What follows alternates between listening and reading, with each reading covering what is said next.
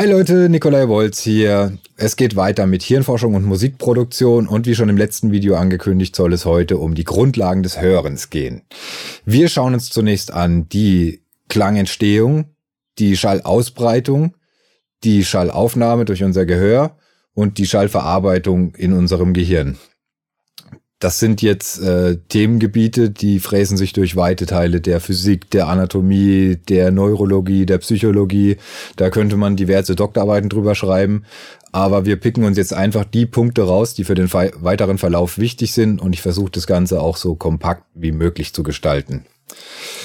Was braucht man für Schallentstehung? In Physikbüchern kann man das einfach so nachlesen, dass Schall entstehen kann. Dazu brauchen wir einen schwingenden, elastischen Festkörper. Klingt jetzt erstmal sehr theoretisch. Man kann auch einfach sagen, man braucht irgendwas, was schwingt. Sei es jetzt eine Gitarrenseite, eine Klavierseite, ein Schlagzeugbecken, ein Stimmband, irgendwas, was schwingt. Dann entsteht erstmal Schall. Wenn dieser schwingende, elastische Festkörper durch ein schallleitendes Medium umgeben ist, dann hat der Schall, der da entsteht, eben auch die Möglichkeit, sich auszubreiten das schallleitende Medium, das uns vorwiegend interessiert, ist Luft. Dann die Anzahl der Schwingungen, mit der dieser elastische Festkörper schwingt, bestimmt die Tonhöhe. Und in der Natur ist es aber jetzt so, dass schwingende Festkörper meistens nicht einfach nur mit einer Frequenz schwingen, oder was heißt meistens, eigentlich ist es nie so. Ich kann euch das mal kurz zeigen. Wenn wir einfach nur eine Grundtonschwingung haben, dann klingt das Ganze so.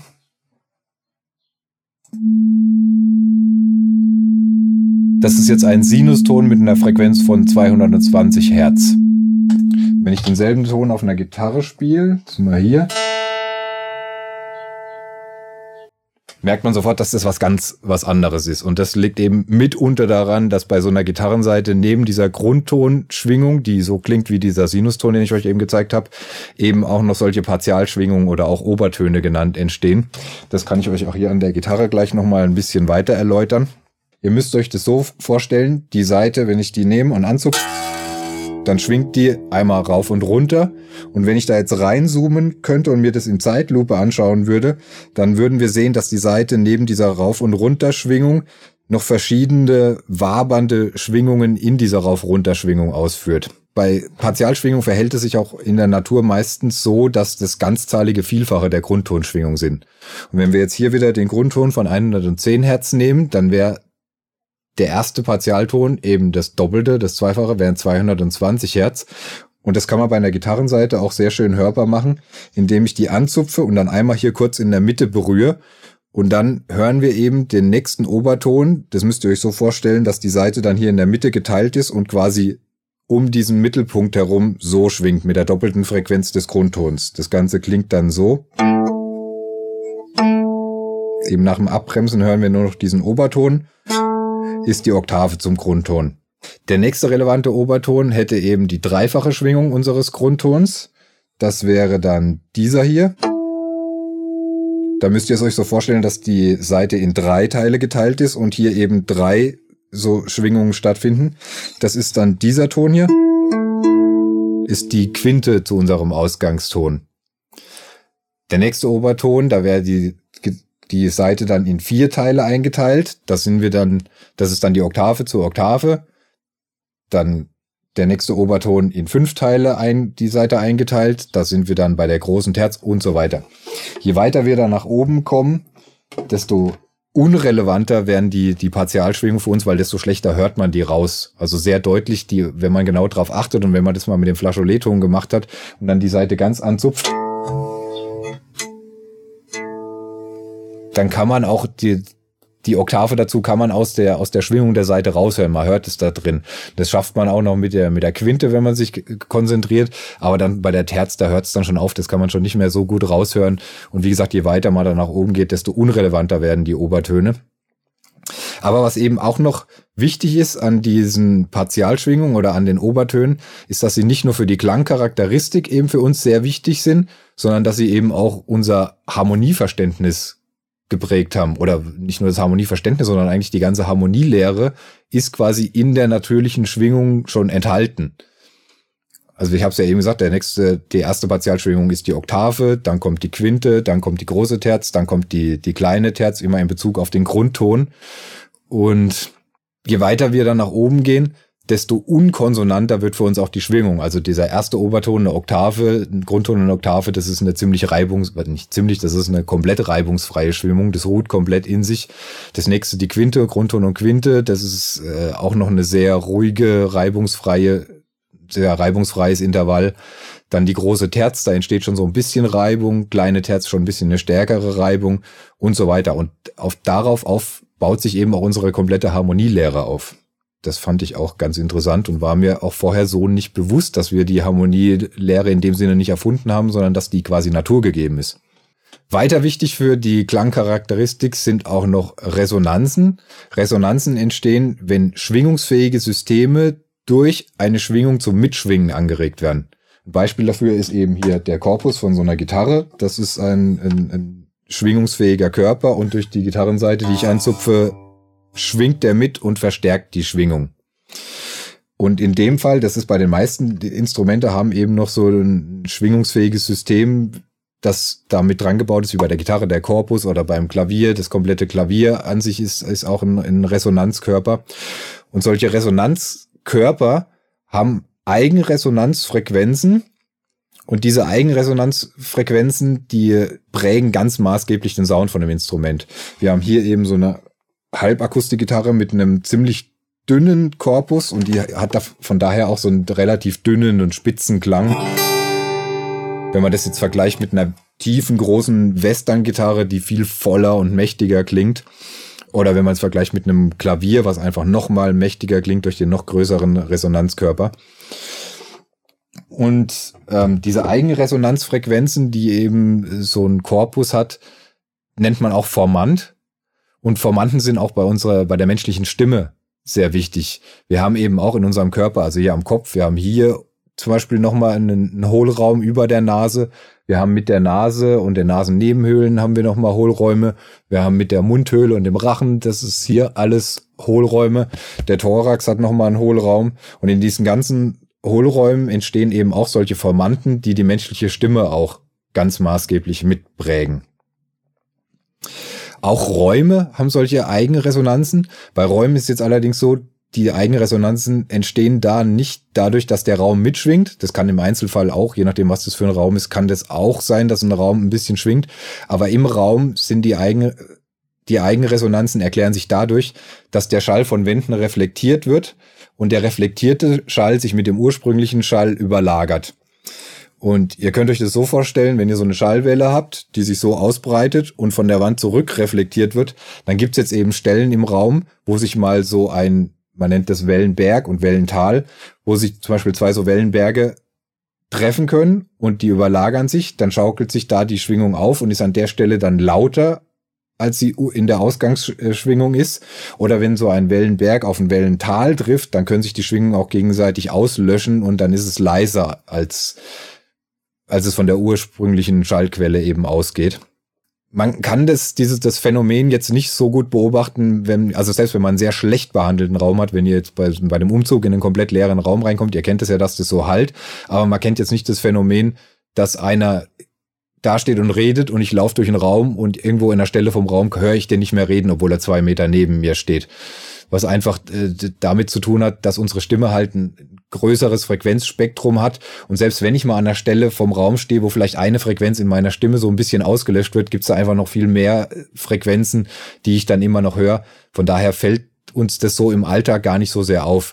Aber ihr könnt das Phänomen ganz gut beobachten, wenn ihr euch eben mal so einen Sinuston, wie ich euch eben vorgespielt habe, eher so im Bassbereich, wenn ihr den jetzt zum Beispiel einfach mal bei 80 Hertz euch so einen Sinuston anmacht, und in einem am besten nicht akustisch behandelten Raum und lauft dann mal durch den Raum.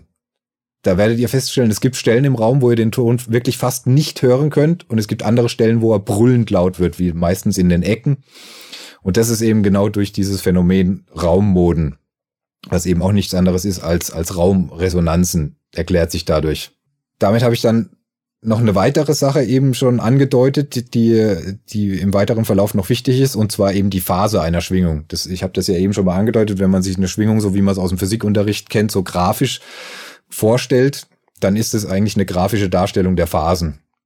Eben und die Phase beschreibt mir, ob ich es eben jetzt, wie gesagt, an einer bestimmten Stelle zu einem bestimmten Zeitpunkt mit einem Energiemaximum der Schwingung zu tun, also mit so einem Wellenberg zu tun habe, oder mit einem Energieminimum, also so einem Wellental zu tun habe. Wird im weiteren Verlauf für uns auch noch relevant. Dann äh, abschließend beim Thema Schallentstehung möchte ich noch auf die pythagoreische Stimmung eingehen. Die pythagoreische Stimmung würde von dem griechischen Philosophen Pythagoras eingeführt.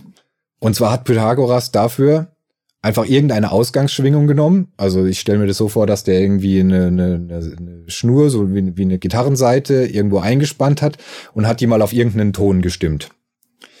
Dann hat er zu diesem Ausgangston hat die Seite dann doppelt so hoch gestimmt, also hat dadurch dazu dann quasi die Oktave ermittelt und hat dann zu diesen beiden Frequenzen die mathematische Mitte ermittelt. Und die mathematische Mitte, da landen wir dann bei der Quinte. Also so hat er mathematisch die Quinte zu seiner Ausgangsschwingung ermittelt.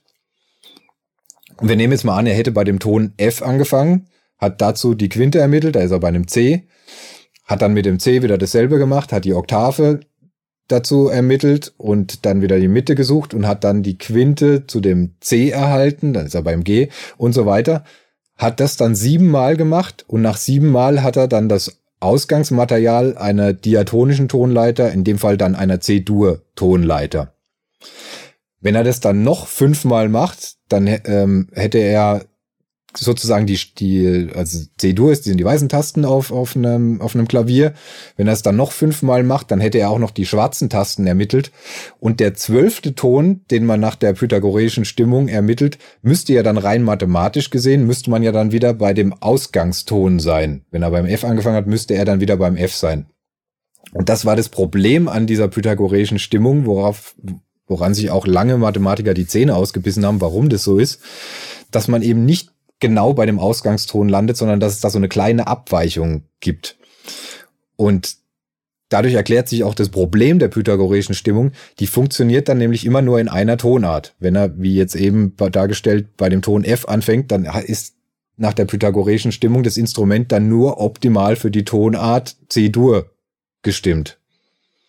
Wenn ich in einer anderen Tonart jetzt was spielen will, müsste ich, gehen wir jetzt mal von so einem alten Cembalo aus, dann müsste ich das komplette Instrument neu auf F-Dur umstimmen oder was auch immer ich jetzt für eine Tonart haben will. Und von daher war die halt äh, einfach nicht so, so alltagstauglich, diese Stimmung. Und daher hat sich dann aus dieser pythagoreischen Stimmung die wohltemperierte Stimmung, die wir heute überwiegend benutzen, abgeleitet. Und bei der wohltemperierten Stimmung hat man dann eben sozusagen jetzt einfach runtergebrochen, dann diesen zwölften Ton so weit nach oben korrigiert, dass das auch wirklich wieder genau der Ausgangston war und hat die zwölf Töne dazwischen dann einfach mathematisch so minimal angepasst, dass die Tonabstände zwischen den Tönen wieder passen und hat das Ganze dadurch eben so korrigiert, dass man ein Instrument, was mit der wohltemperierten Stimmung gestimmt ist, dann einfach in jeder Tonart benutzen kann. Streng genommen, mathematisch gesehen, ist aber ein Klavier, das wohltemperiert gestimmt ist, einfach immer, da ist jeder Ton leicht verstimmt, außer eben der Ausgangston, den ich ursprünglich mal äh, mathematisch exakt gestimmt habe. So viel jetzt erstmal zur Klangentstehung. So, weiter geht's mit äh, Schallaufnahme und Schallverarbeitung durch das menschliche Gehör. Der erste Kontakt des Schalls mit dem, mit unserem Gehör findet logischerweise an der Ohrmuschel statt. Und je nachdem, wie der Schall auf unsere Ohrmuschel trifft, bilden sich in diesen Ausbuchtungen und Wölbungen in unserer Ohrmuschel Resonanzen. Und diese Resonanzen, die helfen unserem Gehör maßgeblich mit dabei, den Schall zu orten. Also wenn der Schall so auf meine Ohrmuschel trifft, dann entstehen da andere Resonanzen, wie wenn er so auf die, auf die Ohrmuschel trifft. Es gibt dann eben noch zwei andere Systeme, die bei der Ortung von Schall helfen. Das ist zum einen mal der Laufzeitunterschied. Da kommen eben wieder die Phasen, die ich eben erklärt habe, ins Spiel. Ähm, das müsst ihr euch so vorstellen, wenn eine Schallwelle auf, auf das Ohr trifft und äh, ihr euch die, die Schallwelle jetzt wieder so grafisch vorstellt und sie sich im weiteren Verlauf so entwickelt und dann an dieser Stelle aufs Ohr trifft, dann kann das Gehirn im weiteren Verlauf eben analysieren, ah, hier hat sich die Schwingung gerade äh, angefangen aufzubauen und hier war sie ungefähr am Energiemaximum, als er aufs andere Ohr getroffen ist. Und aus diesem Unterschied ähm, kann das Gehör dann auch mit die Richtung bestimmen. Das funktioniert besser bei tiefen Frequenzen und das äh, versagt an dem Punkt, wo die Wellenlängen so kurz werden, also wo die Frequenzen so hoch werden, dass auf dem Weg von dem einen bis zum anderen Ohr mehrere Schwingungen vollendet sind. Also sobald in dem Bereich hier eine, eine Phase abgeschlossen ist und wieder eine neue anfängt, kann ja jetzt mal doof gesagt, das zweite Ohr nicht sagen, ah, ist das jetzt schon eine Fortentwicklung von der ersten Phase oder ist das, ist das schon die zweite oder die dritte Phase? Also da hört es einfach auf zu funktionieren. Wie gesagt, der Laufzeitunterschied funktioniert besser bei tiefen Frequenzen. Was bei hohen Frequenzen dann allerdings besser funktioniert, ist der Pegelunterschied. Das äh, bedeutet, wenn der, die Schallwelle auf das Ohr trifft, dann muss sie auf dem Weg zu meinem anderen Ohr meinen Kopf passieren und wird dadurch gedämpft und trifft dann auf, auf das Ohr einfach leiser und gedämpfter auf. Und eben aus diesem Lautstärkeunterschied kann das, das Gehirn dann zusätzlich auch nochmal die, die, die Richtung bestimmen. Das, wie gesagt, bei hohen Frequenzen funktioniert es besser. Tiefe Frequenzen sind, haben eine höhere Energie, die werden durch den Kopf nicht so stark gedämpft. Da äh, funktioniert das dann wiederum nicht so gut. Und diese Methoden, die überlagern sich jetzt eben in ihren Stärken dann einfach im mittleren Frequenzbereich. Und so mittlere Frequenzen können wir dann einfach relativ gut orten. Und sehr tiefe und sehr hohe Frequenzen Vielleicht kennt ihr das so, so Fledermausgezirpe. Manche, manche Menschen hören das schon nicht mehr, andere können das gerade noch so wahrnehmen. Da kann man aber auch nicht genau sagen, wo das herkommt. Da zirpt es irgendwo in der Luft. Oder im Sommer so ein, so ein weit entferntes Sommergewitter, wo man nur noch so ein dumpfes Grollen war, findet, kann man auch wirklich gar nicht sagen, kommt es von da oder kommt es von da hinten. Weil das einfach in so einem tiefen Bereich ist dass da beide Systeme versagen. Also man sagt so ungefähr alles unter 80 Hertz, da da ist die Energie einfach so hoch, dass er auf dem Weg vom einen zum anderen Ohr nichts an Energie verliert. Und die Phasen sind bei so tiefen Frequenzen so lang, die sind dann teilweise Meter breit, dass, dass da äh, quasi auf dem Weg vom einen zum anderen Ohr kein großartiger Unterschied mehr in der Laufzeit auszumachen ist. Deswegen in den ganz tiefen Bassfrequenzen funktioniert die Ortung dann auch gar nicht mehr. So, dann verfolgen wir den Weg des äh, Schallsignals weiter. Die Ohrmuscheln, die bündeln dann auch ein Stück weit durch ihren Aufbau den Schall und leiten ihn in den äußeren Gehörgang. Und der äußere Gehörgang hat, äh, wie vorhin auch bei den, bei den Räumen beschrieben, auch eine, eine Eigenfrequenz, eine Eigenresonanzfrequenz. Die liegt bei dem äußeren Gehörgang äh, so zwischen 2000 und 4000 Hertz. Und in dem Bereich verstärkt der äußere Gehörgang dann den Schall, der, der ihn passiert, eben einfach nochmal ein bisschen. Und das ist mit ein Grund, warum wir ein äh, sogenanntes ähm, frequenzabhängiges Lautstärkeempfinden haben. Also wir hören nicht alle Frequenzen gleich laut. Wenn wir jetzt einen Ton haben von, sagen wir mal, einen tiefen Ton von 100 Hertz und einen Ton von, sagen wir mal, 3000 Hertz und beide Töne werden gleich laut abwechselnd abgespielt, dann hätten wir den Eindruck, dass der Ton mit 3000 Hertz lauter ist als der mit 100 Hertz auch wenn sie gleich laut abgespielt werden. Wie gesagt, die, die eigene Resonanz von unserem äußeren Gehörgang ist damit ein wichtiger Grund dafür. Der nächste Grund dafür ist, nach dem äußeren Gehörgang trifft der Schall auf das Trommelfell, versetzt das Trommelfell in Schwingung und auch das Trommelfell hat eine Eigenresonanz und die Eigenresonanz des Trommelfells bewirkt dann auch nochmal eine Verstärkung des Signals in diesem Frequenzbereich, in dem Fall zwischen 100 und 1500 Hertz. In dem Bereich macht das Trommelfell das Signal nochmal ein bisschen lauter. Beim Trommelfell muss ich noch dazu sagen, das Trommelfell, äh, an dem Trommelfell ist ein Muskel befestigt. Das ist der sogenannte Tensor Tympani. Und dessen Aufgabe ist es, wenn zu laute Schallsignale auf unser Trommelfell treffen, dann spannt der sich an und strafft sozusagen das Trommelfell und macht die Signale dann ein bisschen leiser in unserer Empfindung. Also das ist sozusagen ein Schutzmechanismus für unser Ohr und wirkt im Prinzip wie ein natürlicher Kompressor. Okay, das Trommelfell schwingt.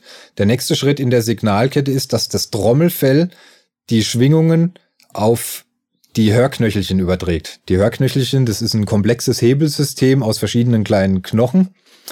Und dieses System ist so gelagert, dass es nicht in jedem Frequenzbereich gleichmäßig gut funktioniert. Das hat eben auch so einen maximalen Wirkungsgrad der, der ist in etwa zwischen 1000 und 2000 Hertz. Also in dem Bereich werden die, die Signale quasi optimal übertragen. Alles, was drunter oder drüber ist, äh, wird da nur abgeschwächt übertragen. Und das letzte Glied in diesem, äh, in diesem Hebelsystem ist der sogenannte Steigbügel. Und der Steigbügel wiederum überträgt die Schwingung auf die Cochlea, auf die Hörschnecke. Die Hörschnecke müsst ihr euch jetzt tatsächlich vorstellen wie so ein Schneckenhaus. An der Stelle, wo der Eingang des Schneckenhauses ist, ist das sogenannte ovale Fenster. Und eben der Steigbügel, also dieser letzte Knochen von diesem Hebelsystem, überträgt die Schwingung auf das ovale Fenster. Und diese Hörschnecke, die ist mit Flüssigkeit gefüllt. Und die Kammer, wo bei einem richtigen Schneckenhaus eben die, die, die Schnecke reingehen würde, ist zweigeteilt. Da ist in der Mitte eine Membran und teilt einfach diese, diese Kammer des, des, des, dieses Schneckenhauses einfach in, in zwei Kammern auf. Das ist einmal der, der Vorhofgang und einmal der Paukengang. Und diese Basilarmembran, das ist einfach eine elastische Membran, die zieht sich durch dieses ganze Schneckenhaus durch und ist aber an unterschiedlichen Stellen in diesem Schneckenhaus unterschiedlich elastisch. Also die ist am Anfang bei dem ovalen Fenster ist sie relativ straff und je weiter es reingeht in das Schneckenhaus, desto elastischer wird die Basilarmembran. Und Sinn und Zweck von dem Ganzen ist, dass wenn eine Schwingung auf das ovale Fenster übertragen wird, überträgt das ovale Fenster das auf die Flüssigkeit in der Cochlea und die Schwingung geht in die, in die Hörschnecke rein. Und durch die unterschiedliche Straffigkeit der Basilarmembran wird auch immer nur ein Bereich der Basilarmembran von einer bestimmten Frequenz in Schwingung versetzt. Wie gesagt, am Anfang ist die eher straff, weil da innen ist die eher weich gelagert und straffere Flächen werden durch höhere Frequenzen zum Mitschwingen angeregt und elastischere Flächen werden durch tiefere Frequenzen zum Mitschwingen angeregt.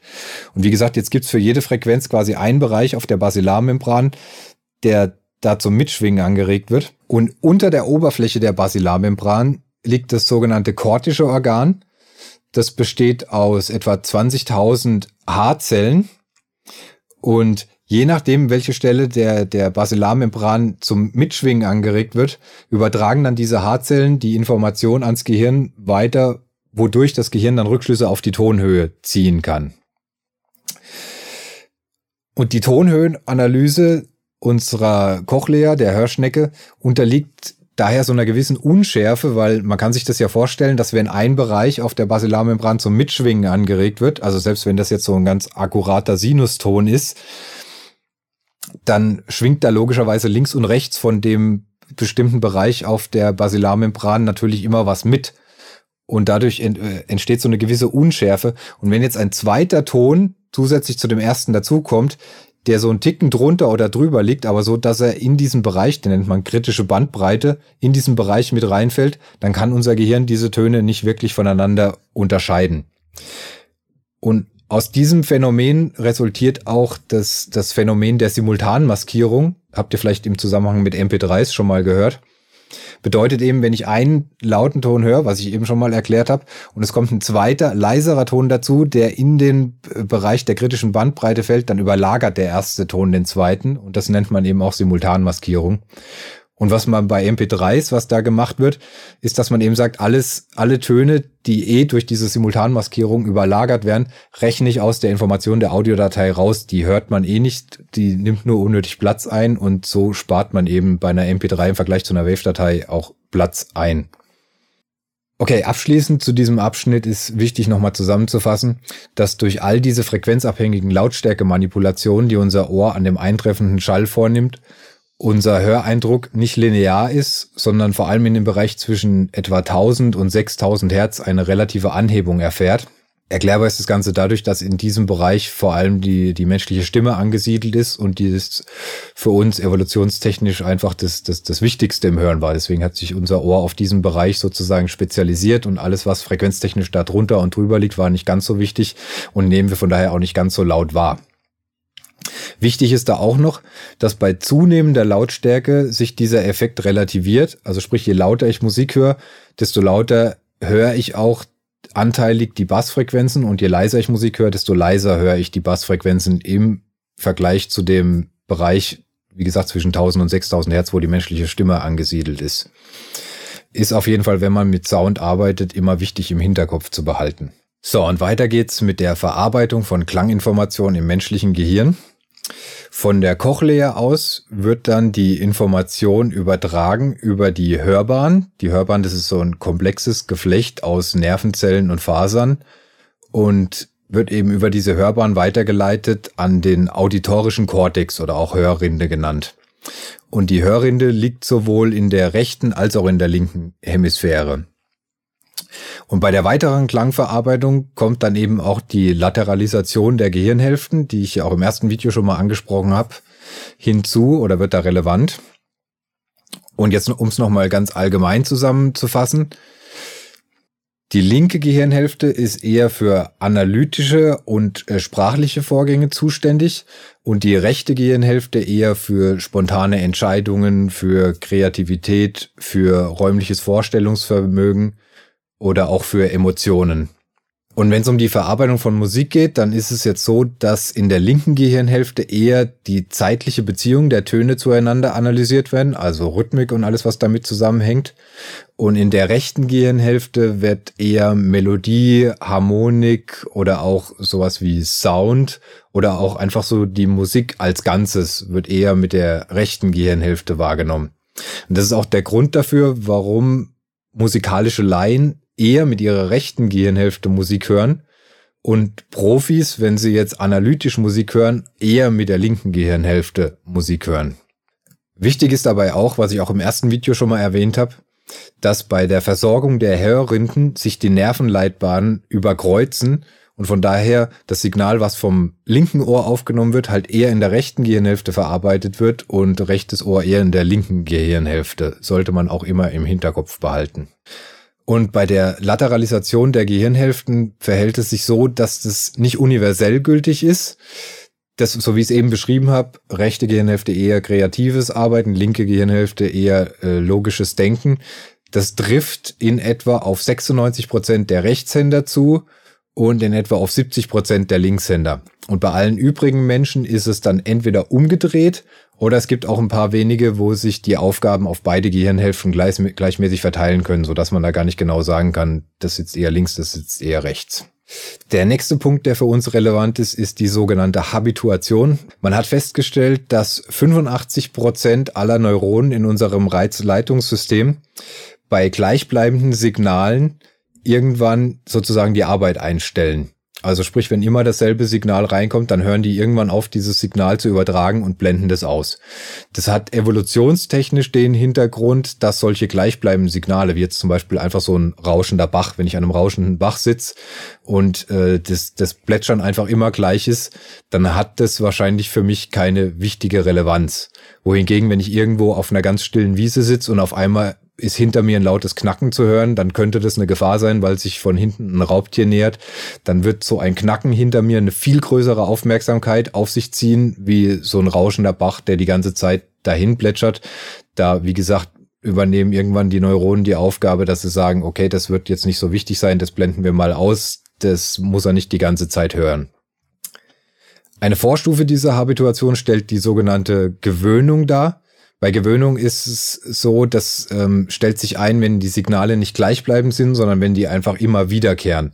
Dann nehme ich die zwar noch eher wahr, wie jetzt so gleichbleibende Signale, die durch Habituation ausgeblendet werden, aber ich nehme sie, wenn sie sich wiederholen, einfach immer weniger wahr um jetzt nochmal auf das Beispiel mit der Wiese zurückzukommen, wenn ich da sitze und es knackt hinter mir und ich drehe mich um und ich merke, ah, das ist einfach nur, weil das Holz nass ist und es knackt wieder und es knackt wieder, dann erschrecke ich mich bei den nächsten Mal nicht so sehr wie beim ersten Mal, weil mein Gehirn einfach irgendwann sich darauf einstellt, okay, das ist jetzt auch nicht ganz so wichtig, dass es da hinten knackt.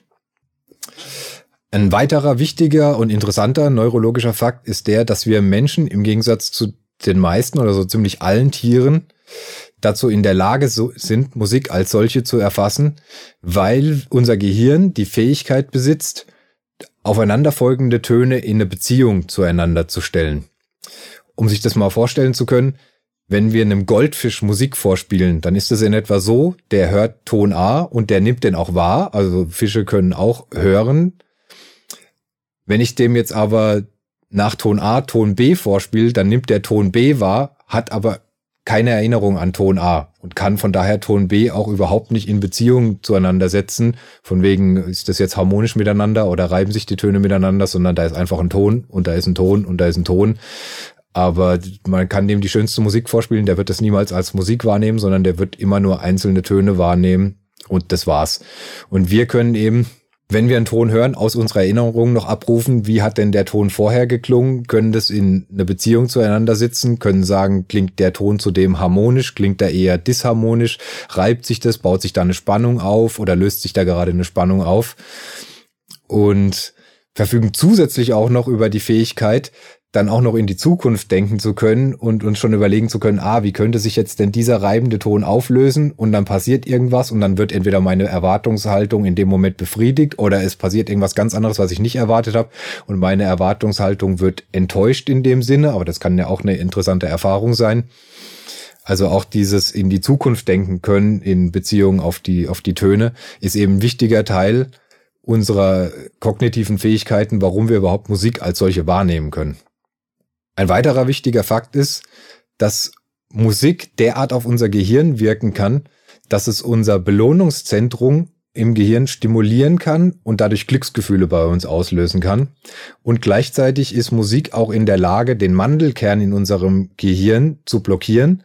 Und der Mandelkern ist für Angst im Wesentlichen zuständig. Der kann, löst Angst aus. Und eben durch Musik kann man die Funkt Funktionsweise des Mandelkern blockieren und Musik verfügt daher über die Fähigkeit, bei uns Angst zu lindern oder Angst zu schmälern. Man kennt es zum Beispiel vielleicht noch aus der Kindheit, wenn man irgendwie in den dunklen Keller muss, in dem man sich fürchtet, dass viele da ähm, gerne das Singen anfangen und dass das Singen dann einfach hilft, diese Angstgefühle zu mildern. Das erklärt sich eben genau durch den Fakt, oder auch Soldaten, wenn sie in den Krieg ziehen, haben ja traditionell oft und viel gesungen. Und der letzte Fakt über Musik und seine Auswirkungen auf unser Gehirn ist der, dass der Musikpsychologe Stefan Kölsch mal gesagt hat, dass wir quasi mit unserem ganzen Körper Musik hören.